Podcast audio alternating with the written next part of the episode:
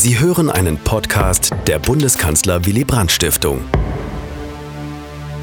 Guten Tag zu dem neuen Audioformat des Willy Brandt Hauses Lübeck. Mein Name ist Hendrik Große-Hummern. Wir wollen uns in kurzen Gesprächen mit historischen Ereignissen der Zeitgeschichte beschäftigen. Dieser Tage wird viel daran erinnert, ob mit Fernsehfilmen oder Dokumentationen. Vor 75 Jahren, am 8. Mai 1945, endete der Zweite Weltkrieg mit der Kapitulation Deutschlands. Ein Tag der Freude? Nicht ausschließlich. Für Millionen Menschen begann Flucht und Vertreibung oder zumindest endete dieses Elend nicht am 8. Mai. Wie wurde und wie wird an diesen Tag erinnert? Darüber sprechen wir mit dem Historiker Harald Schmid der Bürgerstiftung Schleswig-Holsteinische Gedenkstätten. Er ist außerdem einer der Sprecher des Forums Erinnerungskultur Lübeck. Guten Tag, Herr Schmid. Wie ist es zu erklären, dass in der jungen Bundesrepublik mit Blick auf den 8. Mai 1945 die Kriegsniederlage im Vordergrund stand und nicht die Befreiung vom Nationalsozialismus? Ich glaube, man sollte sich zunächst noch einmal klar machen. Der 8. Mai 1945 markiert eine tiefgreifende Epochengrenze. Das Datum steht sowohl für das Ende des nationalsozialistischen Schreckensregimes und des Zweiten Weltkriegs in Europa als auch für die nachfolgende Veränderung machtpolitischer Gewichte. Diese Veränderung führte dann zum Kalten Krieg und der damit verbundenen Frontstellung zwischen westlichen Demokratien unter Führung der USA und staatssozialistischen Diktaturen unter Vorherrschaft der Sowjetunion. Und man sollte sich vor Augen halten, wie der 8. Mai wahrgenommen wurde. Aus der Sicht eines an nationaler Kontinuität orientierten Geschichtsbewusstseins war der 8. Mai 1945 gleichsam ein GAU, die größte anzunehmende Katastrophe überhaupt. Die umfassendste Kriegsniederlage der deutschen Geschichte. Die bedingungslose Kapitulation der Wehrmacht, die Zerschlagung des deutschen Staates und die vollständige Besetzung des Landes durch die siegreichen Alliierten, einschließlich der Errichtung einer Besatzungsherrschaft. Das gab es noch nie in der deutschen Geschichte. Hinzu kamen die beispiellosen materiellen, physischen und psychischen Verheerungen infolge des Krieges. Große Teile Deutschlands waren zerstört, Millionen Menschen gestorben und vertrieben, Millionen Soldaten in Kriegsgefangenschaft und dann auch noch der gravierende Verlust der Ostgebiete und die Teilung Deutschlands in zwei Staaten inklusive der erneuten Unterjochung der Deutschen in der DDR. Diese kategorische Negativbilanz dominierte in der Bundesrepublik lange Zeit den Blick zurück.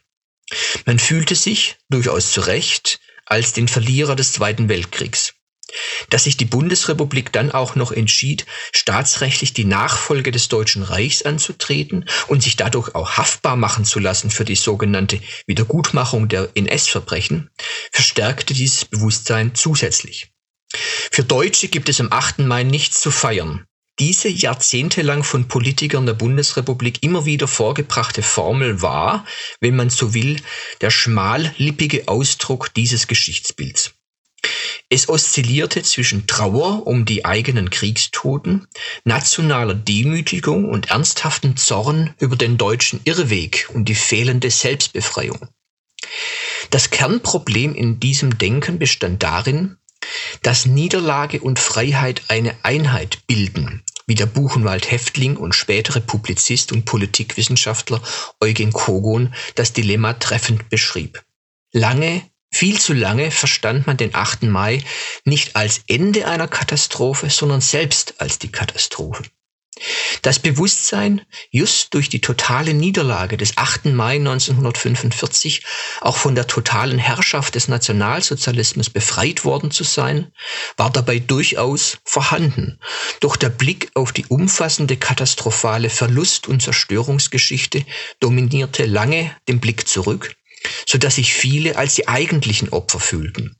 Erst der mehrfache Generationenwechsel und die Wellen historischer Aufklärung über die NS-Gewaltherrschaft lockerten diesen Zusammenhang nach und nach auf. Wieso war diese Sichtweise, also die Kriegsniederlage im Vordergrund zu sehen, in der DDR so grundlegend anders? Während die Bundesrepublik lange Zeit einer Kultur der nationalen Niederlage anhing, pflegte die DDR eine auftrumpfende Kultur der Befreiung und des Sieges. Im Unterschied zum westdeutschen Teilstaat wechselte Ostdeutschland gewissermaßen die historische Rolle. Die SED stellte sich an die Seite der Sowjetunion als Siegerin des Zweiten Weltkriegs. Die Partei, Staats- und Geschichtsideologie machte es möglich. Ebenso der Verweis auf den Widerstand gegen den NS-Staat und die lange Leidenszeit großer Teile der Parteielite in den Gefängnissen und Konzentrationslagern des Dritten Reichs. Mit der Landung der Gruppe Ulbricht, die Ende April 1945 aus dem Moskauer Exil zurück nach Deutschland kam, und der Neugründung der KPD im Juni 1945 begann dieser Prozess. So wurde Antifaschismus zur ideologischen Zauberformel, die auch das staatlich verordnete Geschichtsbild prägte. Da Faschismus als das Ergebnis eines radikalisierten Kapitalismus verstanden wurde und in der DDR angeblich der Sozialismus aufgebaut wurde, gleichzeitig aber im Westen Deutschlands die Kapitalisten und Militaristen weiterhin an der Macht waren, so die Propaganda, erhielt auch der Rückblick auf den 8. Mai 1945 ein völlig anderes Gewand als in der Bundesrepublik. Die SED deklarierte das Datum zum arbeitsfreien Staatsfeiertag und beging ihn alljährlich als Tag der Befreiung des deutschen Volkes vom Hitlerfaschismus, wie die offizielle Bezeichnung hieß. Unter anderem mit einer großen Militärparade in Ostberlin. Die Stärke des Sozialismus sollte dabei historisch und gegenwartspolitisch demonstriert werden. Im Unterschied zur Bundesrepublik konnte die DDR also sozusagen in eine bereitliegende und dann mit aller staatlichen Diktaturgewalt durchgesetzte Geschichtsideologie schlüpfen.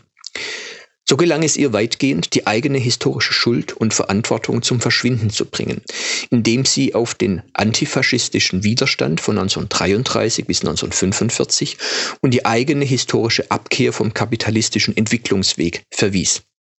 Dadurch verschwand nicht nur die Tatsache, dass die Deutschen sich nicht selbst befreit hatten, sondern es wurde der 8. Mai 1945 in all seinen vielen negativen Deutungen zur bloßen Angelegenheit derer, die 1933 Hitler zur Macht verholfen hatten und nach 1945 erneut eine bürgerlich-kapitalistische Ordnung gründeten. So war der Tag der Befreiung für die SED auch stets der Tag der Befreiung von der deutschen Schuld.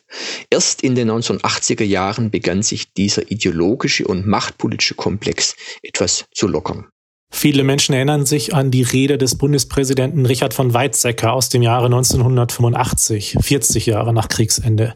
Er sprach von einem Tag der Befreiung. War das der große Umschwung in der Betrachtung des 8. Mai? Eine Rede allein wird selten ein öffentliches Geschichtsbild umkehren können. Aber tatsächlich war diese Rede ein Markstein in der Abkehr vom lange dominierenden Opferbewusstsein großer Teile Westdeutschlands, insbesondere des politischen Spektrums rechts der Mitte. Das eine war dabei der wirklich bemerkenswerte Text der Rede, der in mehrerer Hinsicht geschichtspolitisches Neuland für Teile des konservativen Milieus betrat. Zwei der Kernsätze seiner Rede lauten, der 8. Mai war ein Tag der Befreiung. Er hat uns alle befreit von dem menschenverachtenden System der nationalsozialistischen Gewaltherrschaft. Obgleich auch schon der vormalige Bundespräsident Walter Scheel dies 1975 gesagt hatte und sogar Bundeskanzler Helmut Kohl wenige Monate vor Weizsäcker, erst innerhalb der Weizsäcker-Rede wirkte die Deutung auf breiter Ebene. Rhetorik ist nicht unabhängig von der jeweiligen Person. Doch nicht nur die Aufnahme der Befreiungsvokabel in die offizielle Interpretation des 8. Mai fällt hier ins Auge, sondern auch mindestens zwei weitere wichtige Punkte. Weizsäcker konterkarierte das Opferselbstbild, indem er auf die Schuld der Deutschen verwies, Hitler an die Macht gebracht zu haben. Wir dürfen den 8. Mai 1945 nicht vom 30. Januar 1933 trennen, lautete ein weiterer Kernsatz seiner Rede. Und er benannte ein breites Spektrum von verfolgten Gruppen des Nationalsozialismus, zu denen nun auch Homosexuelle, Sinti und Roma sowie der kommunistische Widerstand zählten. Dass Weizsäckers Rede, die damals auch scharfe Kritik aus dem rechtsnationalen Spektrum und teilweise aus der Wissenschaft erfuhr, so starke und positive Wirkung entfaltete, wurde allerdings von bestimmten Umständen gefördert. Nicht nur, dass Bundespräsident Weizsäcker ein als geachteter Vertreter des liberal-konservativ-christlichen Milieus sprach, sollte man dabei nicht vergessen. Auch die besondere Konfliktlage des Gedenkjahres spielte eine Rolle, nachdem Bundeskanzler Helmut Kohl nur kurz zuvor mit dem Skandal von Bitburg ein Beispiel für eine eher desintegrierende Geschichtspolitik gegeben hatte und Weizsäcker als liberaler, reflektierter und besonnener Gegenspieler des Kanzlers wahrgenommen wurde.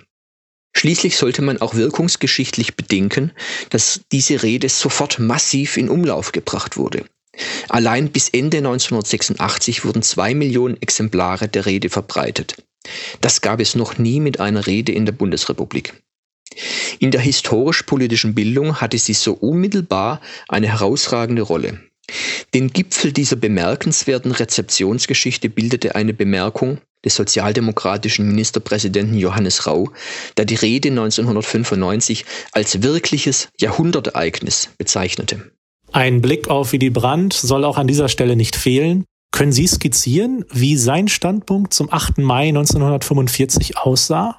Der Widerständler, Emigrant und sozialdemokratische Politiker hat in seiner Zeit als Bundeskanzler am 8. Mai 1970 als erster westdeutscher Regierungschef eine Regierungserklärung zum Jahrestag abgegeben. Das war eine sichtbare symbolische Zäsur. Allein schon für das Vorhaben erntete er wütende Proteste von Konservativen. So warnte die FAZ davor, damit ein Stück DDR-Feiertagsordnung zu akzeptieren. In seiner Rede, die wenige Monate vor der Unterzeichnung des Moskauer Vertrags und des Warschauer Vertrags stattfand, legte Brandt einen Schwerpunkt auf die Aussöhnung mit dem Osten und die europäische Perspektive. Die Opfer von Krieg und Nationalsozialismus differenzierte er nicht und nannte auch keine verfolgten Gruppen. Was das Erleben des 8. Mai 1945 betrifft, stellte Brandt nur die damals von vielen Deutschen empfundene persönliche und nationale Not heraus, während andere Völker die Befreiung von Fremdherrschaft, von Terror und Angst erlebten, wie er sagte. Der Kanzler, der im Dezember desselben Jahres mit dem Kniefall von Warschau vor dem Ghetto-Denkmal den symbolisch wirksamsten Moment seines politischen Lebens prägte, hielt am 8. Mai 1970 eine blasse Rede ganz im Geist der Nachkriegsjahre. Wer diese Rede mit dem Wissen um Weizsäckers Rede von 1985 liest, ist enttäuscht. Aber die sozialliberale Regierung hat erstmals eine Sondersitzung des Deutschen Bundestages zum Jahrestag des 8. Mai anberaumt. Das ist das bleibende Verdienst. Abschließend wollen wir uns der Gegenwart nähern. In Mecklenburg-Vorpommern ist der 8. Mai seit 2002 ein offizieller Gedenktag, in diesem Jahr in Berlin sogar ein Feiertag. Glauben Sie, dass sich die Betrachtung des 8. Mai weiter wandeln wird? Tatsächlich ist der 8. Mai in vier Bundesländern ein dauerhafter offizieller Gedenktag. Neben Mecklenburg-Vorpommern inzwischen auch in Brandenburg, Thüringen und in Bremen. Berlin hat ihn für 2020 einmalig zum arbeitsfreien gesetzlichen Feiertag erklärt. Und zum 75. Jahrestag gibt es eine ganze Reihe von Initiativen, den 8. Mai, sei es in einzelnen Bundesländern oder auf Bundesebene, zum offiziellen Gedenktag oder Feiertag zu deklarieren. Die Frage nach der Wandlung der Wahrnehmung und Interpretation eines historischen Datums verweist immer auf Rahmenbedingungen, von denen die Wirksamkeit eines Jahrestags als Ausdruck von Geschichtsbewusstsein abhängig ist. Diese Voraussetzungen ändern sich jedoch. Das politische System, die Gesellschaft und ihre politische Kultur, nicht zu vergessen auch der Generationenwechsel und die Medien als unverzichtbare Vermittler. Und manchmal spielen auch neue wissenschaftliche Erkenntnisse oder aktuelle Auseinandersetzungen und Konflikte eine Rolle, die jene Geschichte berühren, die mit dem Jahrestag verknüpft ist. Seit längerem beobachten wir, dass die heftigen geschichtspolitischen Debatten, wie sie das Land seit den 1980er Jahren bis in die frühen 2000er Jahre erlebt hat, weitgehend abgeflaut sind. Ausdruck dessen ist die Tendenz zu einer Institutionalisierung des Gedenkens und zu einem relativ breiten, parteiübergreifenden Konsens über die Erinnerungskultur hierzulande, den von den politisch relevanten Kräften einzig die AfD in Frage stellt. Vor diesem Hintergrund kann man zweierlei festhalten. Einerseits hat der 8. Mai seine alte Konfliktträchtigkeit weitgehend eingebüßt das Ende der DDR, der Generationenwandel und die gesellschafts- und geschichtspolitische Liberalisierung des konservativen Spektrums haben hier nachhaltig gewirkt. Andererseits hat der Erfolg der AfD auch diesen rechtsnationalen Teil der Bevölkerung wieder belebt. sodass es nicht unwahrscheinlich ist, dass der 8. Mai wieder zum Gegenstand geschichtspolitischer Debatten werden könnte. Das Reflexionsniveau der Weizsäckerschen Rede sollte dabei als Orientierung dienen. Das bedeutet einerseits den Abschied von der Selbstviktimisierung der Deutschen als unschuldige Opfer, zum anderen sollte man aber auch der besonders am linken Rand tradierten Deutung einer ausschließlich als Befreiung dogmatisierten Sicht des 8. Mai kritisch begegnen. Denn die Schwierigkeit des 8. Mai 1945 besteht ja gerade darin, die extrem widersprüchlichen historischen Erfahrungen mit dem heutigen Geschichtsbewusstsein zu vermitteln. Die kollektive Schuld und Verantwortung stets zu vergegenwärtigen und doch zu begreifen, dass dieser verbrecherische Staat untergehen musste, um frei zu werden für eine deutsche Demokratie. Darin besteht die fortdauernde Zumutung dieser singulären Zäsur. Der 8. Mai war die Befreiung vom Nationalsozialismus, die aber historisch von der Mehrheit der Deutschen nicht als solche empfunden wurde. Sich aber diese damalige Sicht heute zu eigen zu machen, würde bedeuten, den gesamten Lernprozess seit 1945 in Frage zu stellen. Insofern sollte man den 8. Mai immer multiperspektivisch und insbesondere multinational betrachten. Sonst hat man die Bedeutung dieses Einschnitts nicht verstanden. Vielen Dank, lieber Herr Schmid, dass Sie sich die Zeit für uns genommen haben. Und ich hoffe, liebe Zuhörerinnen und Zuhörer, dass wir Sie auch bei weiteren Themen unserer Reihe begrüßen dürfen. Dies war ein Podcast der Bundeskanzler Willy Brandt Stiftung. Für mehr besuchen Sie uns auf www.willy-brandt.de.